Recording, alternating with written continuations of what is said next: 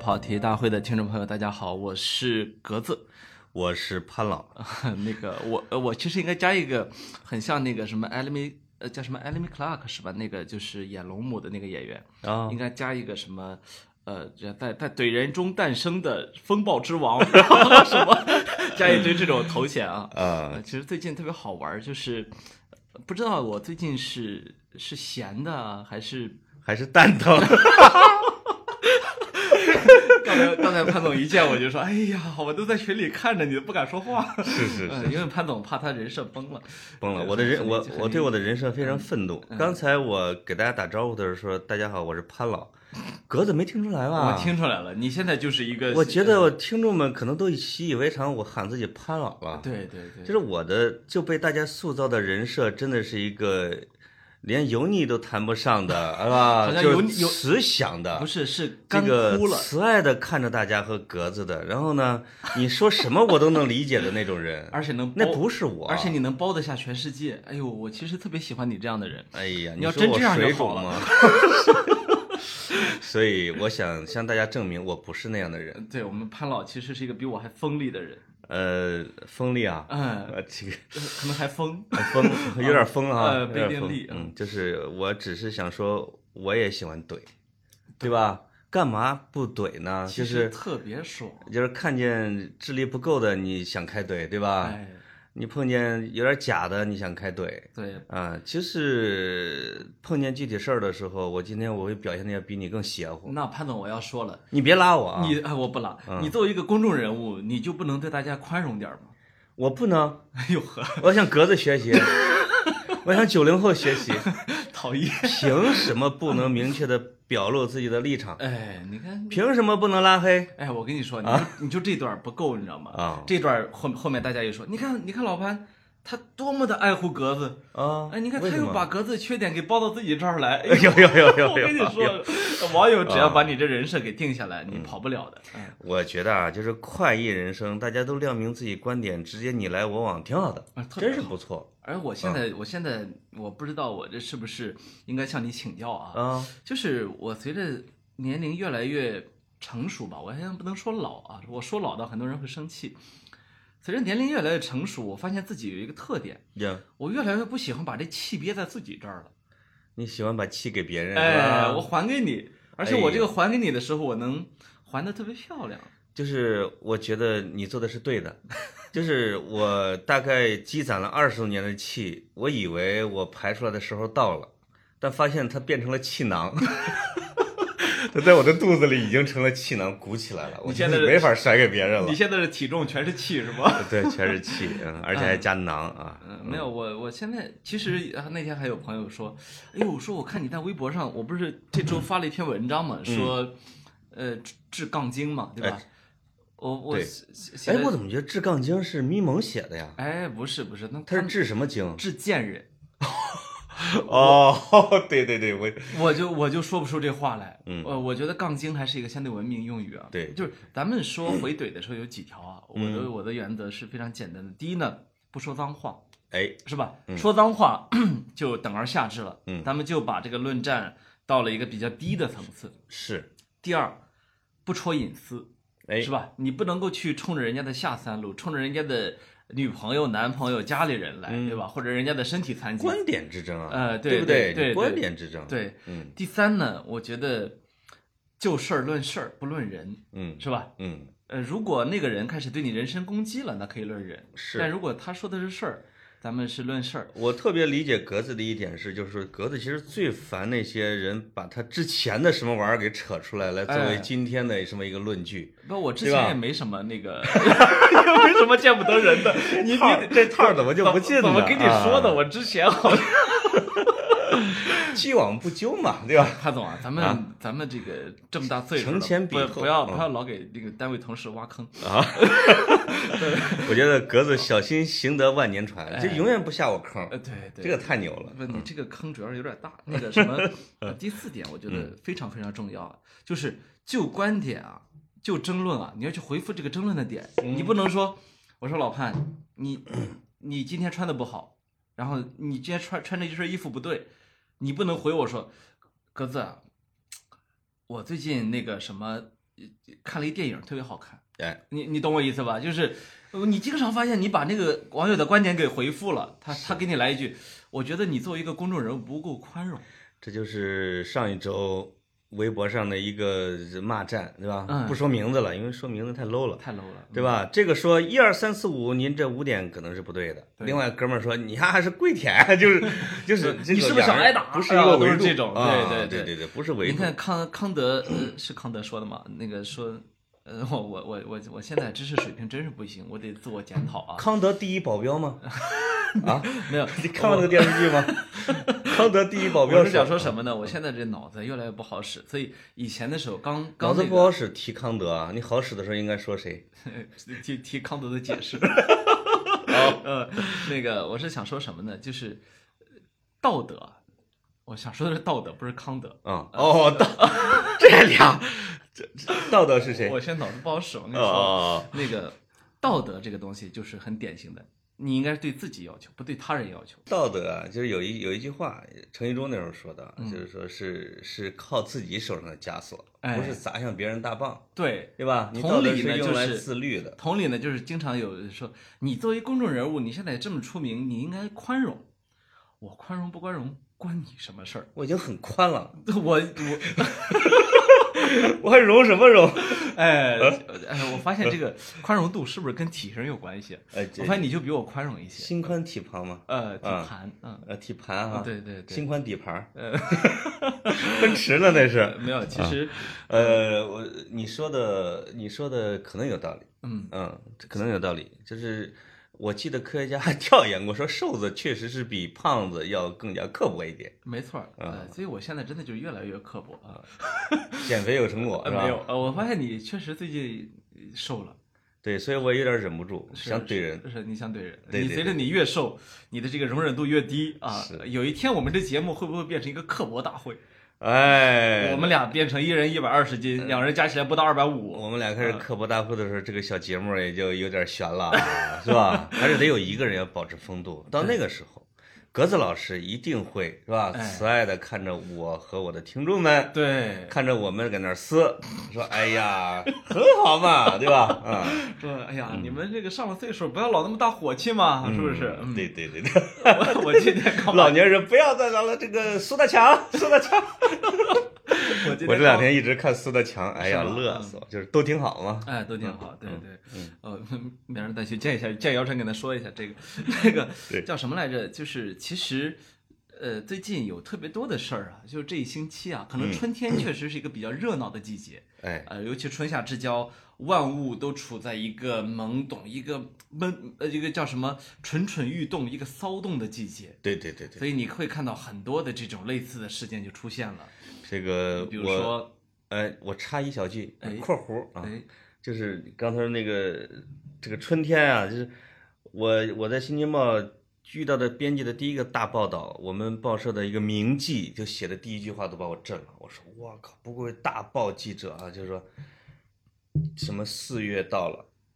叉叉叉的心里有着别样的骚动。我操！我操，新闻还可以这样写，对吧？当时其实是讲一个国有电影电影制片厂的，哦。我说电影制片厂还可以骚动，这很牛逼的啊！这哎，你接着，你那，你那多大岁数的时候？我才二十五六岁啊，二十五六岁哦啊那你还是接接触这些还是比较早的啊。那时嗯候还是不骚嘛，是你你你接触这种写作比较高级一点的写作方法还是比较早 啊，你不像我十五六就知道了。是吧？ 我现在在看的，我现在在看的已经没什么波澜了啊哎，，那这种句子现在可能比较常见了，但那时候确实是呢，呃，开启了一代媒体风气啊。对对对，南方周末体，对对对吧？那时候像李海鹏啊，是这些人，他们写那个叫什么“举重冠 军财力之死”啊，对对对，还有他后来我印象比较深的是汶川地震的时候，汶川九歌，对吧？嗯，还有三峡大坝，我记得那是他们做过大专题，没错没错啊都是美文型的啊。对，那个年代的好多你都感觉是可以流传下来的啊。对，我把你刚才又带偏了啊！你刚才想说什么来着？呃，跑题大亨我一点都不会偏， 我那个我嗯想说这周关于怼的事情新闻比较多，然后我哎就想起来呢，以前我曾经有过一个专栏叫做《一周侃》，这个侃呢是调侃的侃，哦，这个专栏呢就怎么瞎写。嗯嗯嗯，就是一般到了周日下午就这个点儿啊，咱们俩这五点见面儿， 对，周日下午五点，群里就有人说：“鸽子，今儿还一篇文章都没有，你来一篇吧。那我说写什么呢？他说你随便写，我们大嗯家都度假 了，哦，所以一般我就周日下午我呃那个写差不多一两个小时，写完我就扔过去。那嗯对写什么呢？瞎写，对，嗯瞎聊。哎，我发现后来读者特别喜欢这个，有点像什么新闻随聊录啊，嗯就是这这种劲儿。你起码你肯定是跟一定的时事啊、新闻或者事件有关系。没错。比如但说又那不时是候坐那儿呃特别板的那种评论，对吧，对对，那时候我经常写着写着，这后来他们说说你是这个形散而神不散的典型，我说你们完全误解了，我是形散而神散， 我说就是散的挺好玩的。对比对。如说那时候四月，我会写一篇叫《四月煞是最无情哎呀妈，哎这是不这这》，我跟你说，我写着写着，我的那些文艺细菌啊，就挡不住的蔓延。就是你这句话就让我想起了我的一个哥们儿刚写的一篇自媒体文儿，嗯，天下苦，视觉中国久矣。 啊，是是这个标题吗？呃，对对， 当时我看的时候，我去，我说你还会文言文啊！现在人家阅读量也给我过过百万了。是是，我那时候写呃，就是先岔开话题啊，我那时候写这个《四月煞是最无情》的时候啊，嗯，其实是有一件事情启发了我，就知道我 们传播学界其实有一个泰斗叫麦克卢汉，加拿大的叫马歇尔麦克卢汉，哦，他呢有很多的理论，比如说媒介及讯息啊，嗯，呃什么脑海图景， 我就记得这个词啊，地地我说球村啊，对然后对什么等等的一堆，他他他是一个预言帝啊，是一个嗯哲学家哲学家这么一个人物，对，在他临终之前，他中风了，中风之后呢，他就你知道人中风之后，很多时候就失忆了嘛，哎，他就开始变得喃喃自语，等于他临终之前呢，他就始终不断的，他他的脑海中只剩下了一句话，啊，那句话就是“四月煞是最无情”，实际上是一句诗，还是说的中文吗？呃，是英文，我 翻翻译过来，啊翻译过来。好嘛那啊 OK，不那是人间四月天吗？那那是林徽因的，他真不知道。啊那我就想说什么呢？这大学者啊，等到他只剩一句话的时候，脑容量只有一句话的时候，哎，他留下的那句居然是诗。对，啊，所以呃那个对我触动非常深。嗯这嗯嗯以这个标准来要求自己呢，我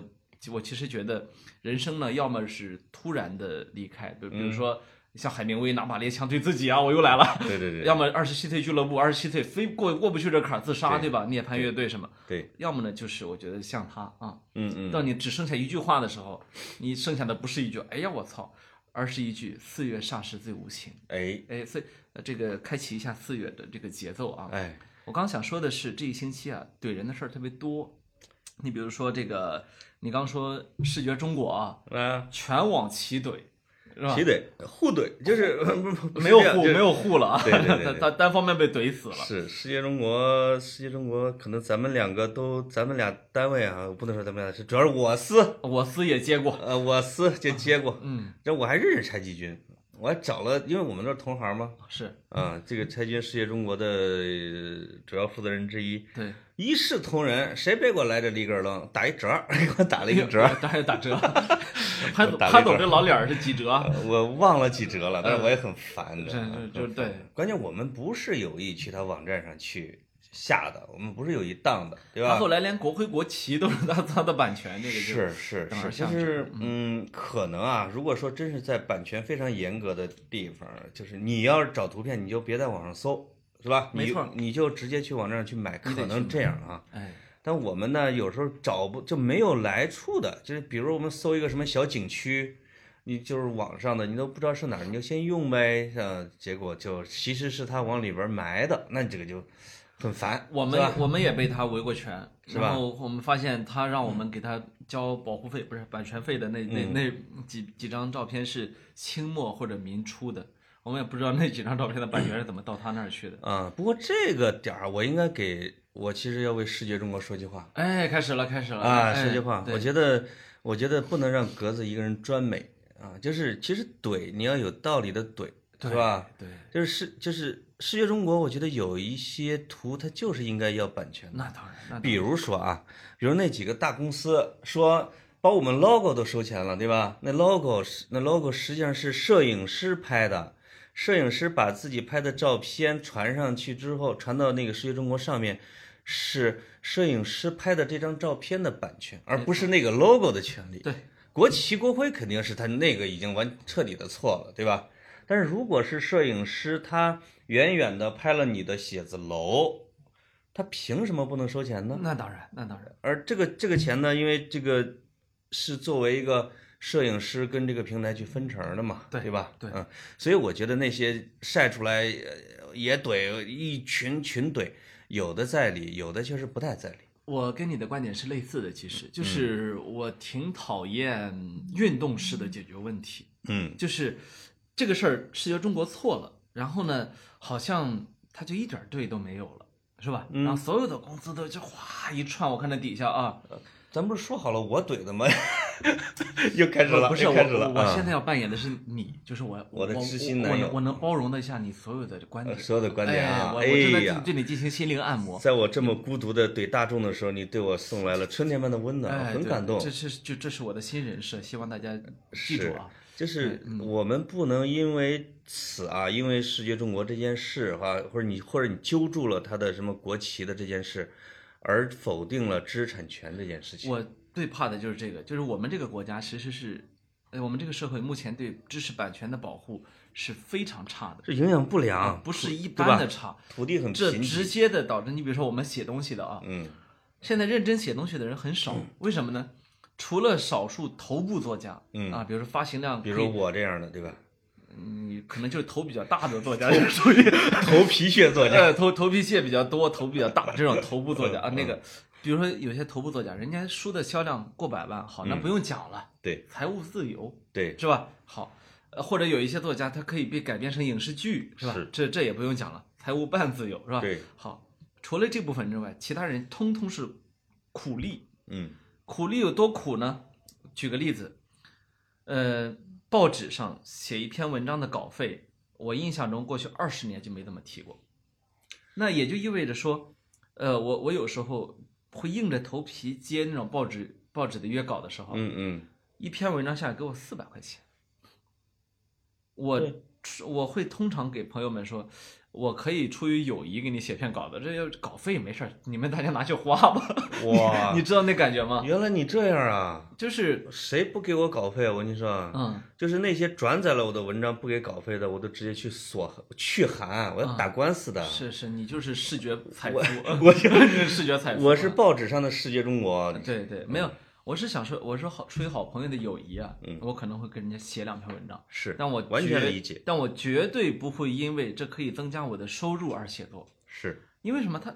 你这个光靠写作是不能体面的生活的。可是你知道以前的时候，我们知道有一个写中国的很出名的作家叫 Peter Hessler，、何伟嘛，是吧？写过著名的中国三部曲，嗯对呃，叫什么《江城》《寻路中国》和《甲骨文》。对，后来又出了一本《Strange Stones》，就是那叫什么奇石啊。那何伟就说他在纽约客经常半年交一篇稿子，为什么呢？他说那是已经是现在看来应该十五甚至二十年前的时候，他在中国的嗯时候，他说他在纽约客上每发表一个单词是两美金。他说一个长句子可以够我在北京一个星期的饭。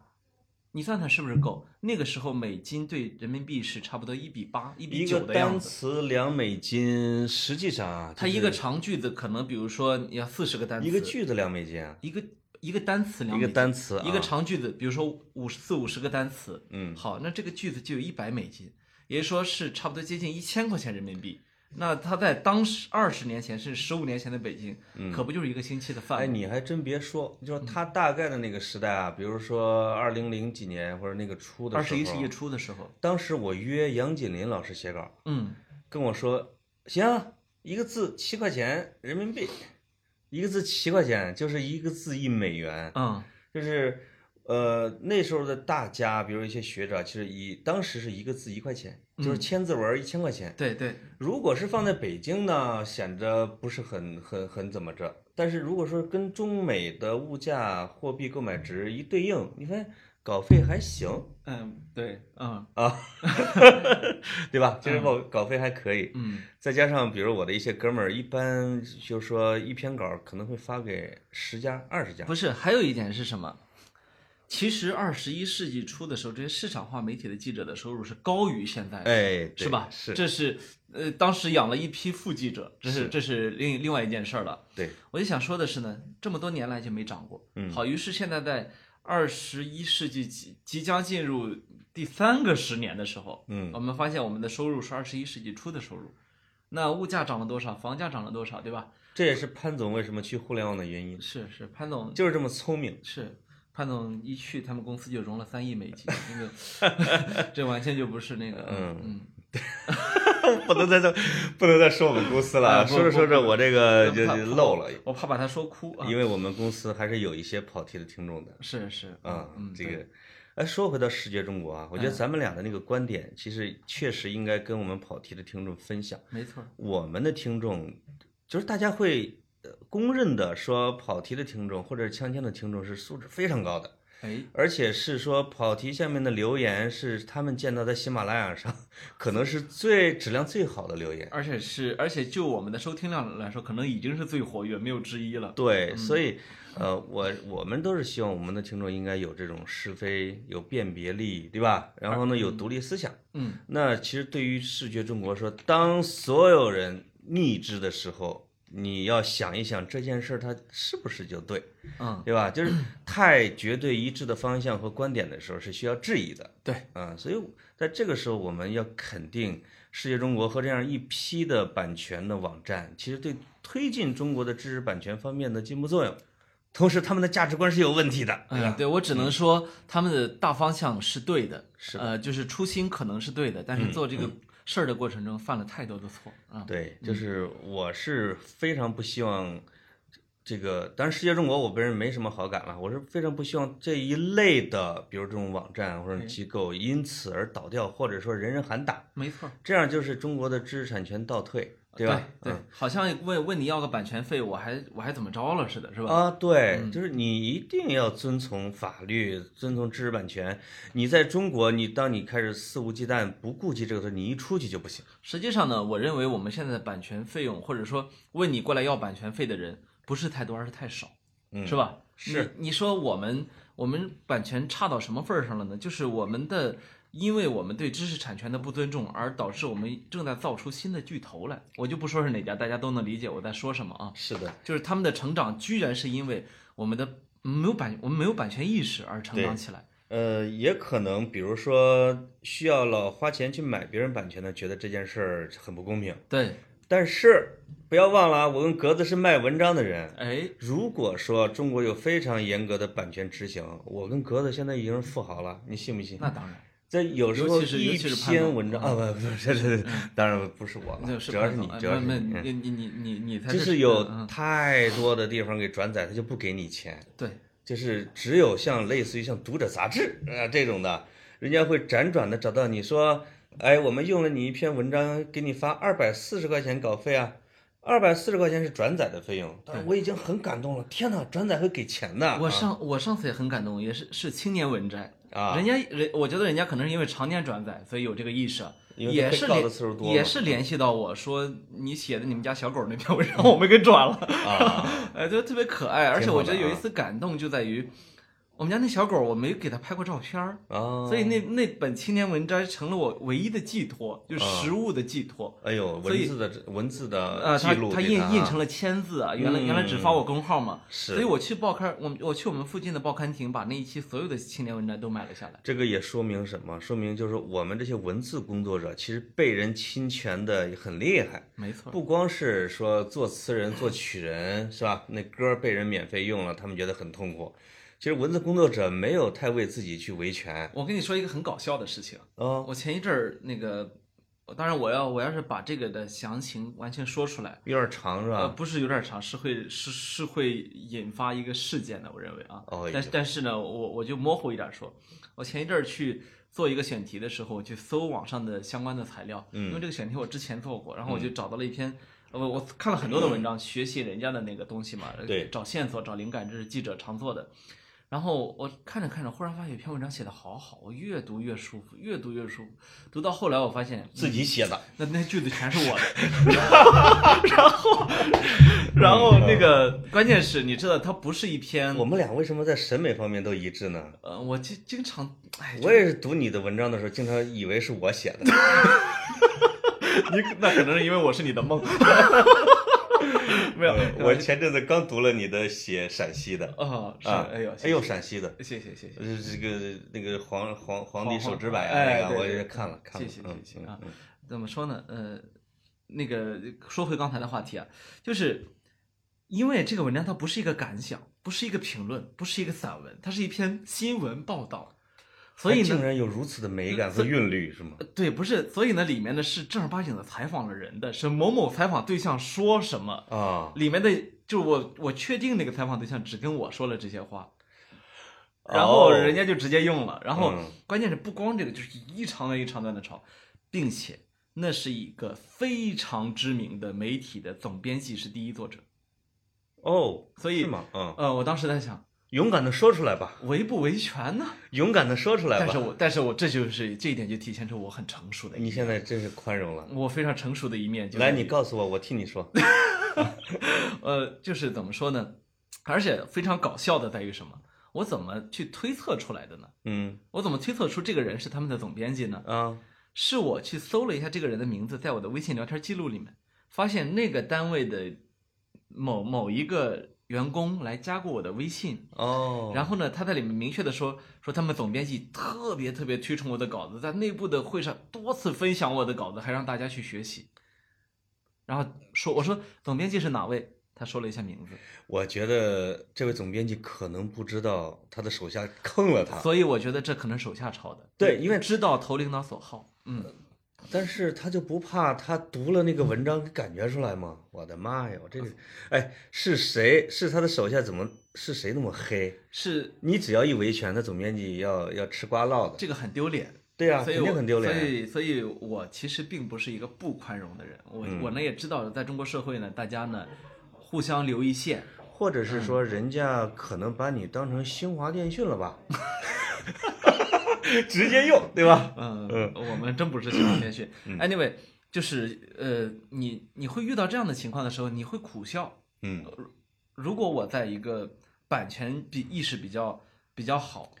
呃，这这方面比较发达的社会，我二话不说都不跟他联系，直接把他告。是是不是而且他会他会损失非常惨重，那当然，所以我证据们太确凿。对、嗯我们说世界中国这个事情，啊就是其实提炼出一个观点，嗯，当然也佐证格子这几天的表现，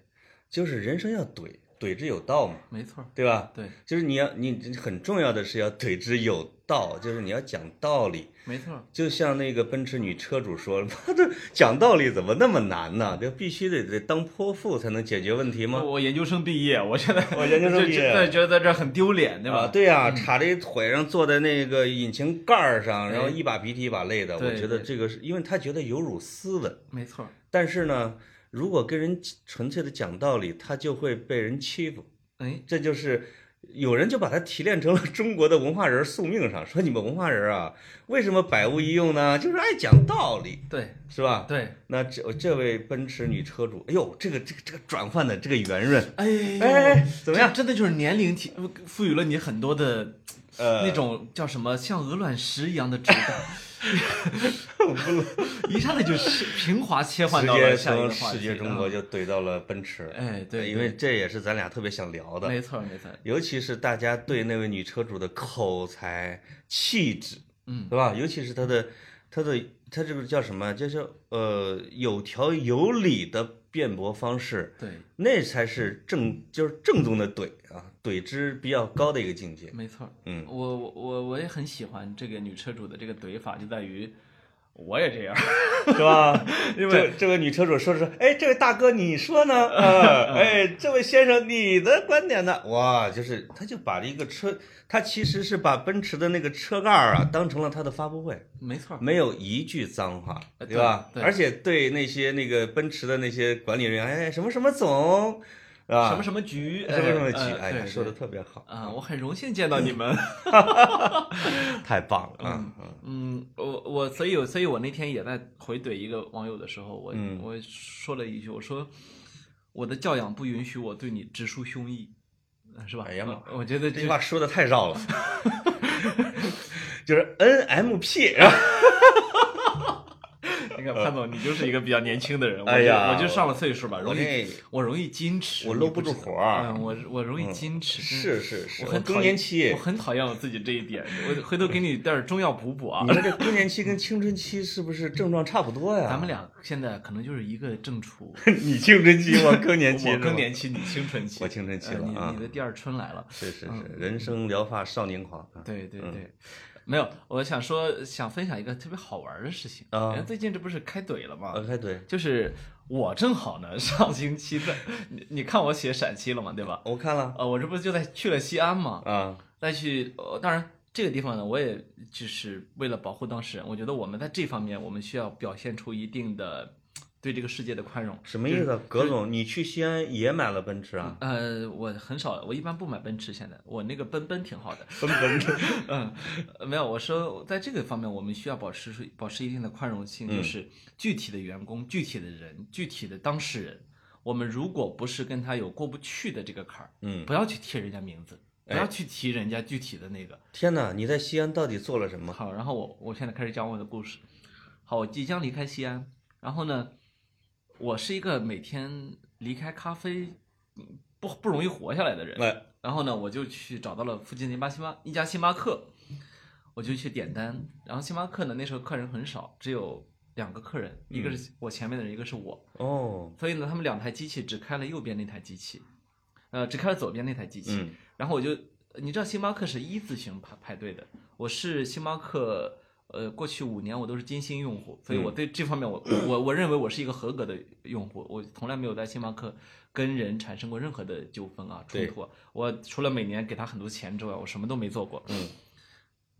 那呃，我就自然而然的排到了他的左边，因为他左边的机器嘛。好，嗯然后这时候忽然呼呼呼啦啦进来三四个人都要点单，于是他们又开了右边那台机器。对，然后左边这个姑娘呢，就招呼着大家去右边排队，但是我前面的人已经买完了，嗯嗯嗯，所以呢，我直接走一步走到他面前，然后他说：“先生，请你排队。”我说：“我是后面那个，他们是刚来，他们在右边那台机器。”他说：“先生，请你排队。”我就是很强硬，我我说：“说我说姑娘，你刚没看见吗？我就在他后面儿。那姑娘张口来了一句什么呢？那我眼瞎了呗。哎， 然后不是不是，你这个怎么让我想起来上一轮西甲呀、迭戈科斯塔就是马竞的 被罚，裁判在报告里边说骂就是问候裁判的母亲，呃呃叫 I'm shitting on your mother，对对对对，但是呢，就是后来这个当地报纸替科斯塔辟谣，说我要给自己的妈。说他对裁判说这这都骂自己妈，但是也也罚了八轮儿嗯啊，。八场啊一这个呃一个是四四四场是骂骂人，四场是推裁判。嗯所以呢，就是这个星巴克的小员工的说他自己眼瞎了的潜台词，就跟迭戈科斯塔是一样，哎，他是在说 你啊，对吧？对对那肯定在说你、他啊说。在那，嗯，很显然我就不舒服了嘛。对，我说呃，确实很不礼貌，这不是他的一个职业用语。对，然后我说我说你什么态度啊？他说你点单吧。我说你这种情况我怎么点单？我麻烦给我换个人点。他说、嗯那姑娘跟我来劲了，你知道吗？说、嗯就我一个人。显然那星巴克柜台那站着七八个人，少说啊快十个人了。啊，我说把你们经理给我叫来。然后他说今儿我值班。这么一句，嗯，我说，那你为什么对我要这个态度呢？我我我口气就很就就很硬了。他说，我眼瞎了呗就，又一句你知道吗？然后我说，我说姑娘，你两个眼睛明明还在脸上啊，如果瞎了的话，我倒是能宽容你啊。我说我现在不愿意宽容你，你什么态度？他说我就这态度，一转身走了。嗯，他那天，我要我像个老年人一样，不不不，他是不对的。哎，你看你他是不对的啊你要包容他吧，就是其实是没有任何的理由去为他去去去去，他没有任何可以辩解的对是地吧？方，找借口然对后吧？然后就进入了我们比较精彩的沟通环节。嗯，他一进去，他在后台哭了。受了又受了一个来自北京的一个那客可人的窝那囊那气，可能是我长得比较吓人，我猜啊，哦呃有可能是这个原因。那嗯哎我现在向向你学习，反思。小姑娘都哭了。哎，反思，我天哪我我我不应该把女性给欺负哭是吧？反呃，思你这，样不，你这个观点政治不正确，呃，对我我我就是为了你这对女性的歧视，凭什么女性就不能欺 负？哇怼的好漂亮，嗯那个，然后他的店长就出来了，嗯然后我就把过程原委描述了一遍，店长呢就开始来了一套公关辞令，哎，说我们公关部哎制定的，说哎先生不好意思，我们的伙伴给您造成了麻烦。说呃，我代表我们的伙伴向您道歉，我嗯们伙伴的错误就是我的错误，啊我诚挚的向您道歉。您看我现在为您手冲一杯咖啡怎么样？嗯先生说不行，他说为什么不行？先生说，这个你和我之间往日无冤，近日无仇，嗯你道歉我不能接受，你道歉我不能忍受。嗯说麻烦把他叫出来向我道歉。他说好的，进去之后待了五分钟，出来跟我说先生不好意思，我们的伙伴今天身体很不好，所以情绪上失控了。嗯，说那个我代他向您道歉，您看您接受我的道歉怎么样？先生说，啊、先生就是我了。嗯先生说，假如这个员工今天身体很不好，星巴克还在用他，那我将会去向西安市的消费者保护协协会以及西安市的劳动仲裁部门去举报星巴克用人违规。嗯我说你担不担得起？经理说，嗯，先生，我明白您意思了。那您看我们有没有其他事情能够做，为您做的？嗯，我给您唱个歌吧，啊， 然嗯后我说，除了让他出来道歉，什么话都不要跟我讲。他说好的，他就进去又待了十五分钟到二十分钟，嗯，你知道很尴尬的。对啊，你因为你也很闲啊，对， 这 就是我这时候我是站在柜台前面，啊第一呢，呃，我不能大喊大叫，对吧？那不那因不为是你要讲道理，那那不是一个讲道理的人该做的。第二呢，我占了他柜台的一半儿，哦，然后他们就不断的有人就想让我离开这个柜台。嗯说：“您到那边坐着呗。”不行，再换一个员工出来说：“您来不是想喝咖啡吗？嗯那先满足您这个愿望，给您喝杯咖啡呗。嗯，”我说：“嗯，你现在搞错了，我现在的重点不是咖啡，哎，嗯，是吧？”然后又出来一个：“先生，您要不稍微让一让这边？”我说：“此时此刻，我让你们这个店继续营业，已经是我最大的宽容。我没有挡住两台机器，嗯我挡住了刚才对我。”那个服务不周的那台机器，这是吧嗯不叫挡住，因为那是你的 turn，那是你的次序，没错儿你你因为正是你的服务没有结束。就是吧是我觉这得这个服务的流程没有结束，这一点就是是在让我解决服务的问题嘛。这一点就是让我觉得很不那个的，就在于嗯似乎这家店的员工都不能够理解什么叫服务，嗯就是眼前你眼前站着的这样一个我，他不是一个小孩儿可以打发走是吧？嗯对我我现在在对你们的服务进行非常严肃的质询，对吧？嗯好，然后当然我呃这个计较这个细节没有用，我对对计较的是里面在哭的那个是吧啊？我不知道他哭没哭啊，嗯只是他经理告诉我，啊，十五分钟之后，他经理出来说：“嗯、我给了他两个选项，嗯第一个呢给您道歉，第二个呢我把他辞退。他选择了第二个选项。哇，然后他的经理说：‘先生，我其实挺感激您的，说其实他被很多顾客投诉过，哦，但是呢，只有您一位这么硬，这么认这真么的，这么硬，所以呢对，呃，跟他杠到了底。我嗯其实想辞退他而不得。然后，妈呀，这个这这你其实帮他解决了管理的难题。然后这时候我就说，我说，嗯，空口无凭。”我嗯需要我需要监督这个过程。嗯然后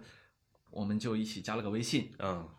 这时候你就看出来了，在中国社会，即便是这些国际化的企业进入了我们这样一个语境中，对，这个我我我最近很烦我们的一些一些这个跟我杠的人的一点就在于和稀泥的这个本事，嗯搅浑水的本事。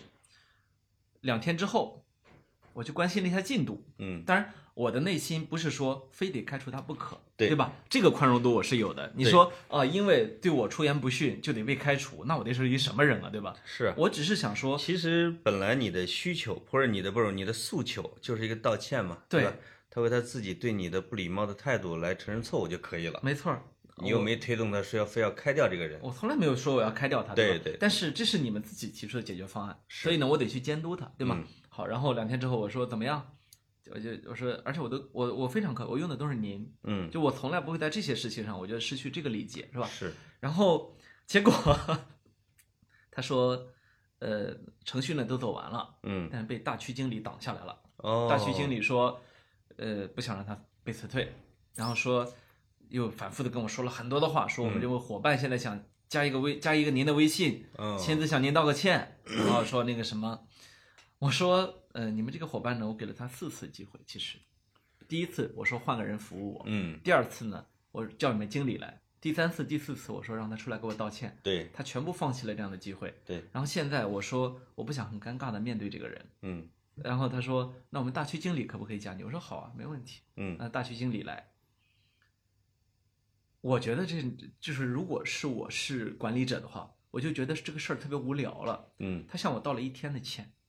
反复不断的道歉，他那的个目的就是为了保下那个员工吗？对，然后为了保下那个员工，这一点呢，我倒觉得作为一个领导者呢，他是有担当的。嗯同时呢，我觉得呢，他们的这种叫什么展现出来的公关的水平啊，就让我不敢恭维了。嗯发给我三杯星巴克的免费券，说我说这是我我我我我我个人请您的，从我的券中从我的券中拿出来的，嗯我没接，我说谢谢不要，我说这个我维权不是因为钱，更不是因为呃我缺三杯星巴克，对吗？嗯我说现在的问题是你在一个问题员工和一个金星级用户之间，你选了问题员工。这一点呢，我充分理解，但是呢，也请你理解我的任何举动。嗯然后说了半天，最后的处理结果是什么呢？是那个员工被调离了那家非常好的星巴克，那是一家很很旗舰的店啊，嗯调离到了偏远的星巴克。然后呢，半年之内最低工资，然后是而且是被惩戒期，就是惩戒期什么意思呢？呃，只要再犯一次错误，直接开除，没有没有辩解的也权利。就是实际上那位员工啊，那个小女孩是不愿意辞职的，当然了，对吧？对她不想走的，因为她是一个挺体面的一个工作。那当然，嗯。嗯，但是呢，他自己，我觉得他这次应该会吸取一些教训吧。就是我觉得处理方式，首先星巴克其实处理的不太好，因为他还是在面对顾客，对对吧？对他如果是说没有很大的长进，或者说他已经屡次被投诉的情况下，你把他去调去偏远的星巴克去面对顾客，是因为偏远的顾客好欺负吗？ 对不对？对，是因为旗舰店的人都很尊贵吗？对，那你肯定这个他这个思路是有问题的。所以其实我我那天给他们进行完所有的沟通之后，我给他们说，我说我再给你们补充两点。第一点，咱们沟通的全过程我都有录音，嗯这是我的职业习惯。嗯第二点就涉及我的职业，我是记者。嗯。我说我从我从头到尾我没有动用一丁点我手中的媒体的资源，对或者说哪怕我哪怕是我个人的微博，其实如果发出来，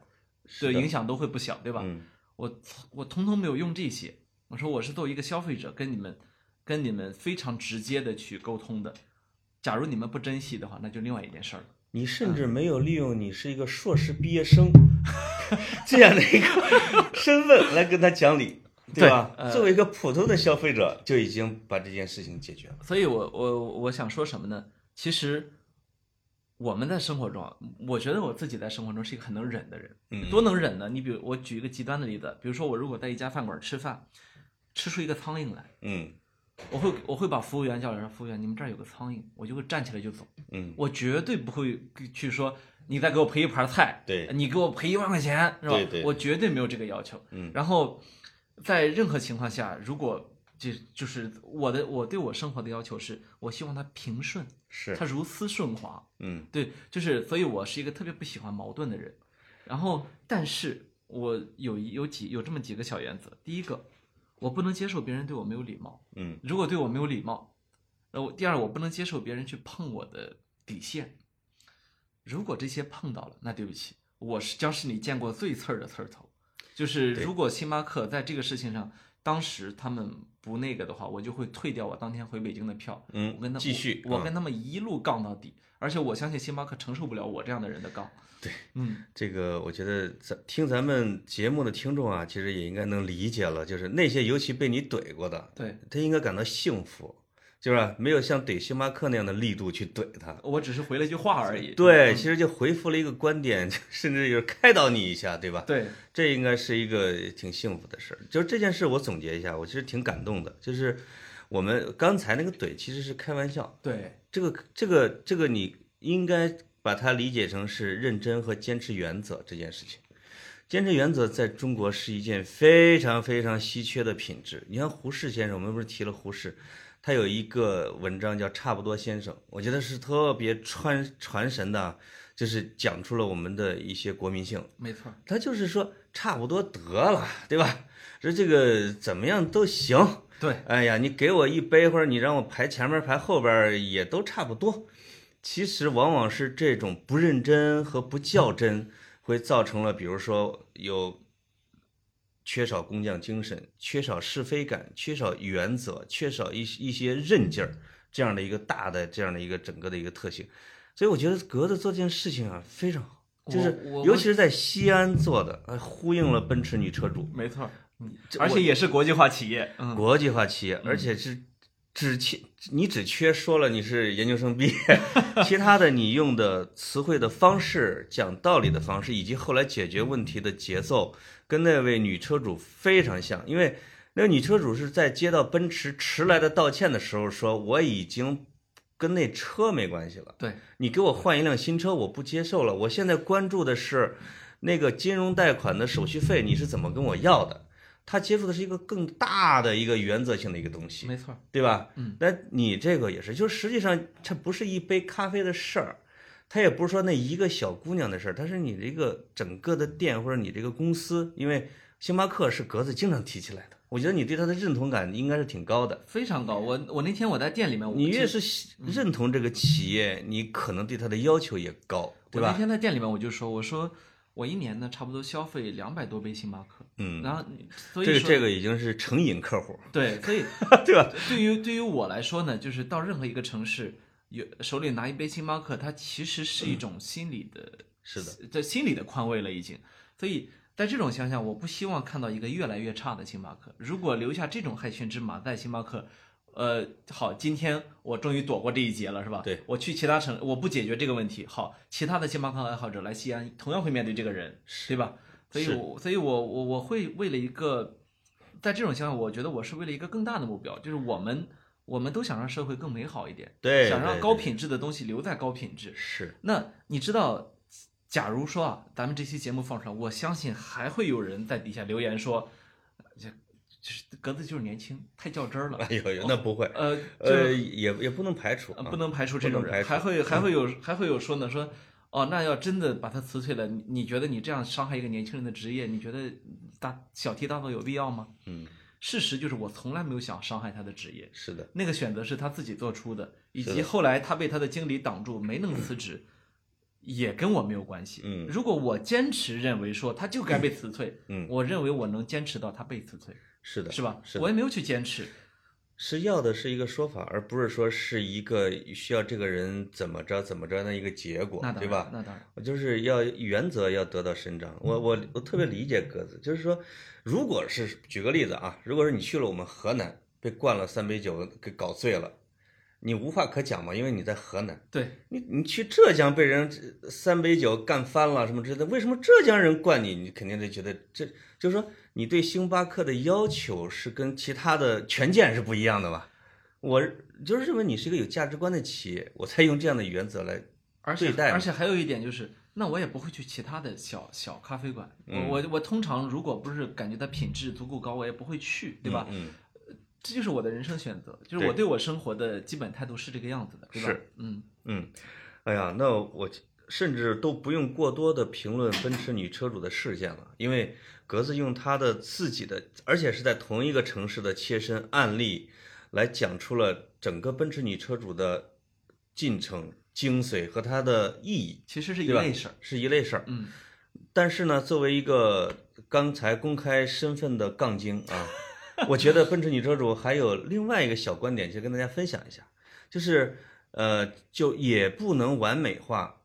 女车主。对啊，就是因为她在她的视频里边我也看了，说她其中说了两个地方，一个是说大哥。我这车根本就没开出 4S 店呀、她他他重复了不止一次，我都没开出去，他就漏油了。这句话呢是不严谨的，因为后来经过这个有关部门调查，对吧？就是我看发的这个声明里边说，他开了十公里。当然，这个我在跟一些网友在讨论的时候说，开十公里就不赔了吗？我不是那个意思，就是说他表述的方式是跟事实有一定的出入的。对，那这个你你要如实的讲，因为你开出去这十公里会发生一些别的事情，你需要排除，对吧？另外一个说打幺打什么没人接，然后打这个市场监督或者什么市场热线没人接，但实际上那个人别人也回应了，就是我我心里边就觉得打不可能没人接吧？对这个时候对，他只不过就是说我理解他当时的心情，就是他一定要把这个事情要形容，他已经尽可能的还原事实了，对，但他还免不了有一些抒情或者是夸张的成分，心情可以理解。但是人家有关部门说，那我就说人家其实用很理性的态度说，当时打了之后，我们就经过商议，马上回复进行调查。至少这两点，女车主的表述是不准确的。对，呃，当然还呃，咱们也只是讨论啊。嗯这里面还有一个就是，有时候受害者不能要求他成为完美受害者的问题啊，嗯因为呃，首先呢，他是一个受过很好教育的人，嗯这能看出来。其次呢，并不是所有人都像咱们是曾经在新闻行业做过的人，嗯新闻行业的人呢，可能倾向于描述事实。对，然后但是呢，很多的时候，我我在这里没有专业歧视的意思啊，但是很多普通人你会发现他在吵架或者在争端的时候，他会夸大事实。嗯那个一一就是这一点，我觉得很好玩儿，就是在于我们挺相信事实的力量的，对对吧？对但是有一些人呢，很相信。观点，或者说，那个他很怕他说的说出来事实影响不了你，嗯，力量不够，对吧我我理解那位女车主的角度和对她的切入点，而且事实也证明啊，如果她在那个引擎盖上说“我这车开了十公里之后，你告诉我漏油”，她把它做到互联网标题上，她就跟现在的说没出 4S 店漏油，完全不是一个传播量没错级的。，没错，没错啊，所以他为了达到传播的效果，也就是说，他说了，我讲道理不行，我要用闹的形式。对这个标题和他事实的描述也大概采取了这样的一种方式。没错没错，我完全认同他的出发点，以及非常欣赏他的口才和他理性的态度。我只是指出来说，没有完美的人，哎也没有完美的事实描述，对是吧？大家应该理解这一点。对，所以我我我我在我在这方面啊，我当然我也我也很少会去跟人那个去去怎么是，在生活中啊，嗯嗯很少会去跟服务方杠。我那天就没忍住，我跟他那个大区经理我就说了一句话，嗯我说，对我来说，服务是什么呢？服务绝对不意味着你是我是上等人，你是下等人，嗯，你也绝对不可以叫我叫上帝，啊嗯，咱们呃顾客就是顾客，是吧？。对，好，但是呢，那个我我不是上等人，你不是下等人，但是呢，你也得笑脸相迎，是因为我确实在过来购买服务，对吧？这也确实是我认可你们的原因。对，哪天你们进入我的领域，我也会好好服务的，是的。是吧？你这个观点我完全认同。我认同是什么呢？就是说千万不要把消费者当上帝，对，这样是不对的。就是包括咱们，你看现在出了好多在高铁上啊，在飞机上那种闹的乘客。我觉得一方面是自身素质的原因，在另一方面呢是过去的有二十年里有相当多的年份说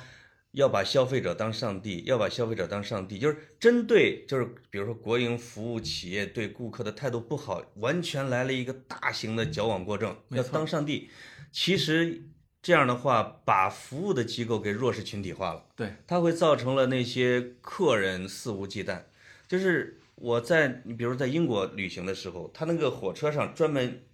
在这个车厢里边有一一有大字是嵌到那个板儿上，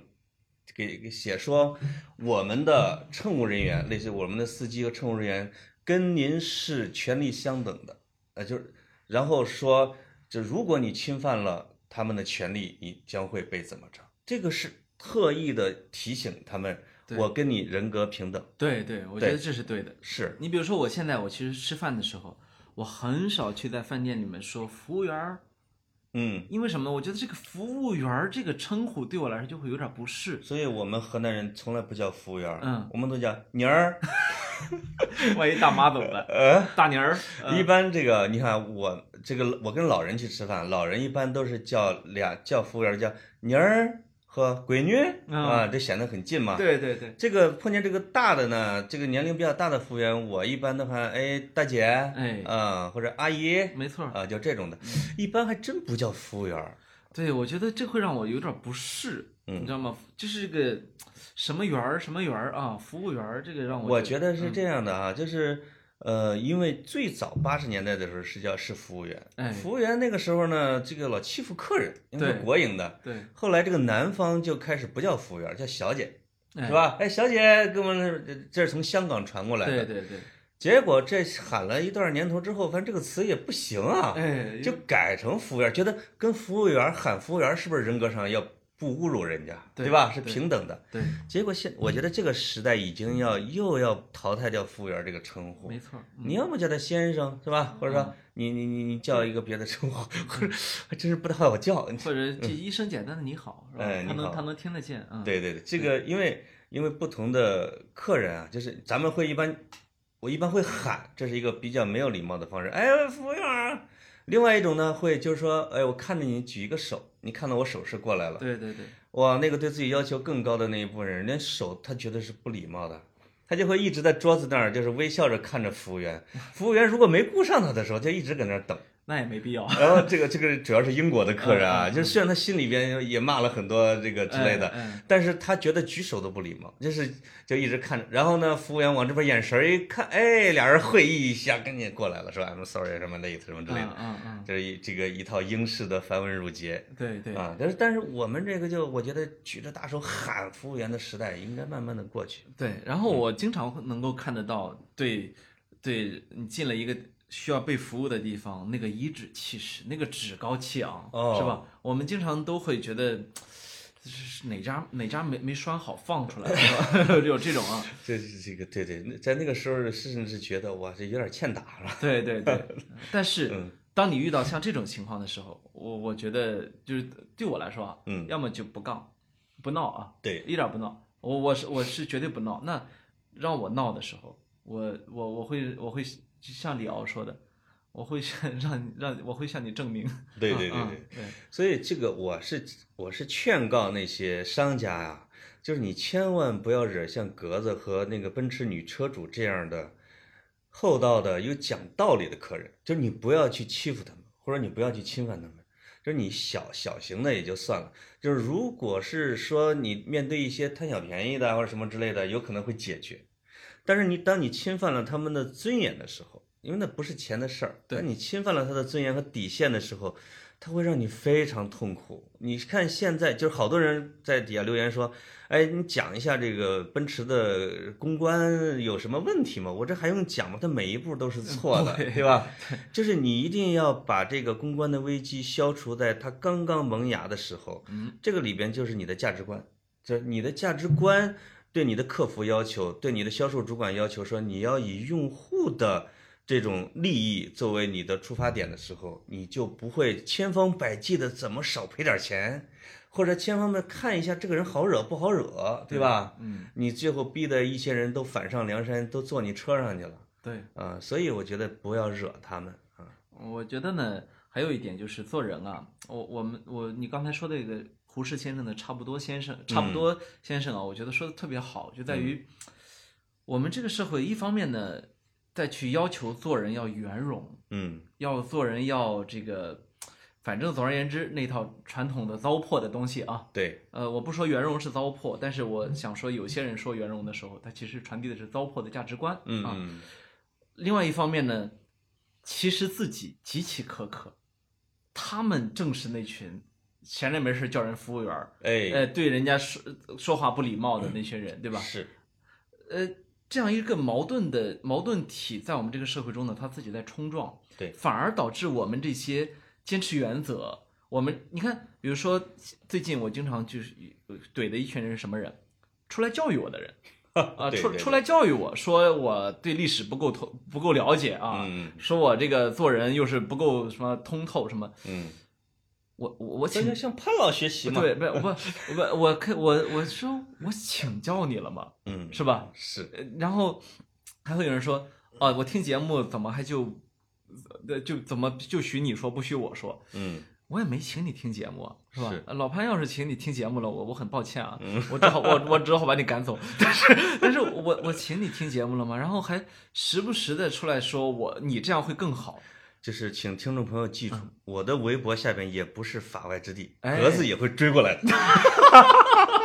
他会追杀过来的。没有，呃有一个你们河南老乡特别逗啊，啊就是跑到你跑到跑到你微惊博，魂未定是 跑到吧？你微博下面用了两个小号嗯骂我，然后又跑哦呃又跑到我的那个个人微信公众号后台骂我，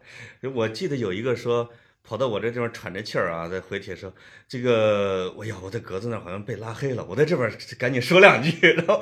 呱一回来又回了一个帖子，哎呀，我怎么来了？没有，啊，呃就那是是另外一个吧？是另外一个人，那个人特别有意思啊，他说呃他说我。我到你这儿来说吧，说那个大概的意思啊，说我在格子那儿评论根本发不出去。啊，对对对是对，吧是这个啊，我打开那个人的头像一看，我根本没有拉黑是他，他自己的。啊我嗯根本没有拉黑他，我就给他，我就给他回了一个，啊，对，我回了一个呢，结果他就开骂了，而且是发私信骂我。哦，他能对我发私信，然后直接开骂了。妈呀，嗯那就这求拉黑是吧？，对，这求拉黑，啊嗯求人得人。我是我我那个，我那天跟一个就是大 V 朋友啊嗯聊天儿，我嗯们俩就在交流心得。啊嗯，我说我说我的拉黑名单里面有好几百个人。他说 你那算什么？我上万，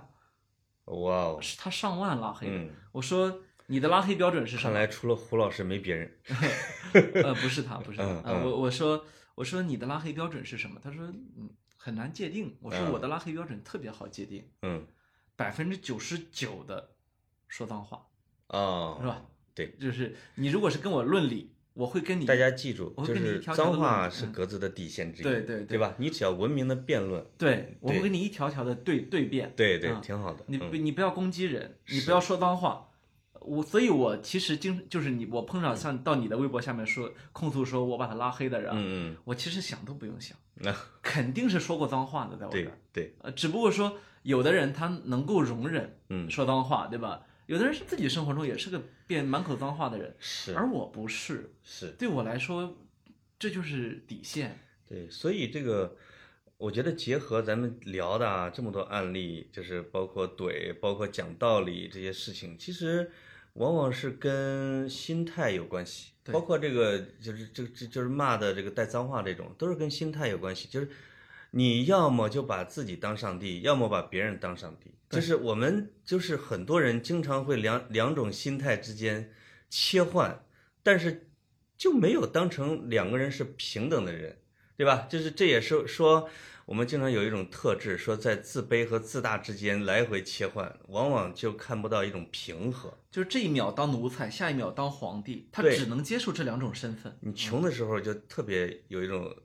呃弱势感或者奴才感，但是你富的时候老想揍这个揍那个，对那这样其实都是都是一个是你的观念里边就没有平等这两个字，嗯，人格上的平等，地位上的平等，对吧？嗯就是我记得以前纪伯伦吧，写给他儿子的一封信，嗯，说就是大概的意思，各种翻译版本啊。的，当你与农农人相处而不颐指气使，当你与王侯将相散步而而而不那个就是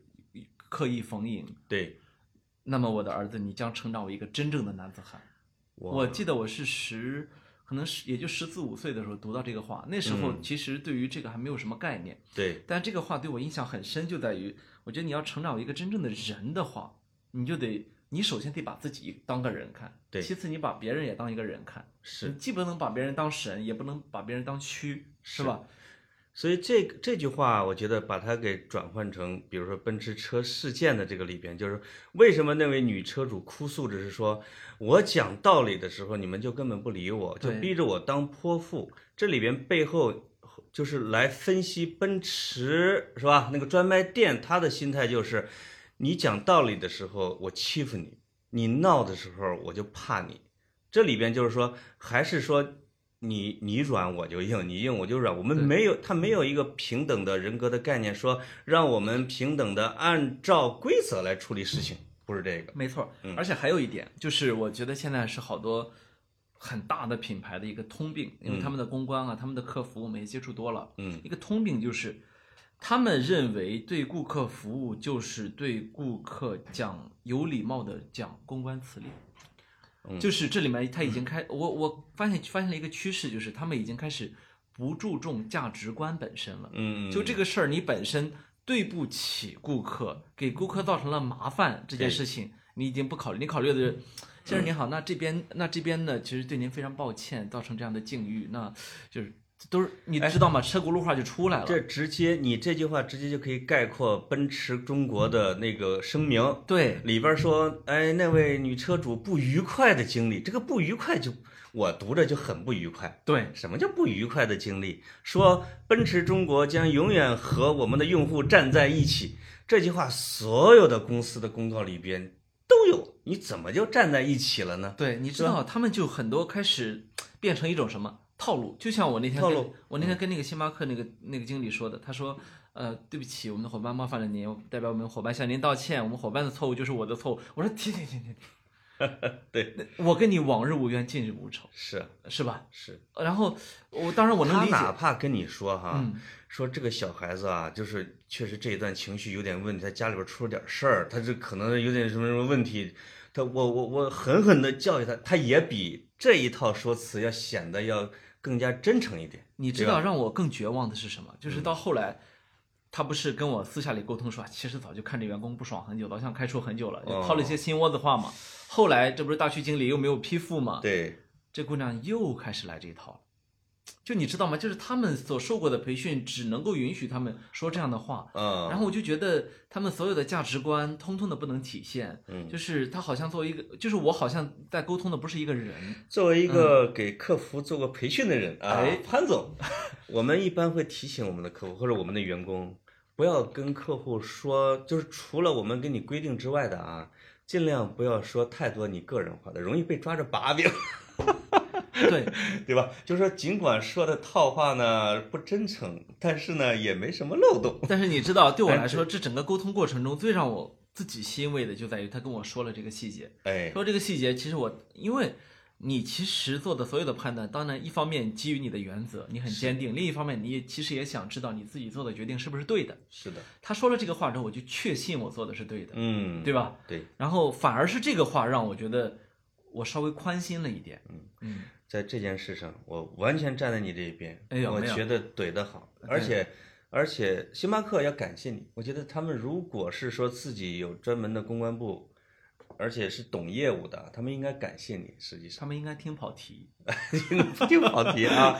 呃，可以可以。对对，哎呦，咱们聊啊，这个本来说要新闻串烧一下，对结果把九九六马云老师都给忘了。那对我觉得我们最后就是说，你我就问格子啊，作为这个你赞同马云说的九九六吗？不赞同。啊，好吧，我我比九九六还 拼，但这是我的自主选择，我我我不同意资本家这样去剥削普通人。这还是咱们说的那句话，比如还像你可以套到道德的那句话上，九九六是对自己的约束，对，不是去靠别人的大棒。就是轮不到你去，第一，轮不到你去违法劳动法；对，第二，轮不到你去决定别人的人生怎么过。向嗯奋斗者马云致敬，但坚决反对他的九九六的观点，嗯对吧？对，嗯，嗯，好，好，谢就到谢这儿，拜拜。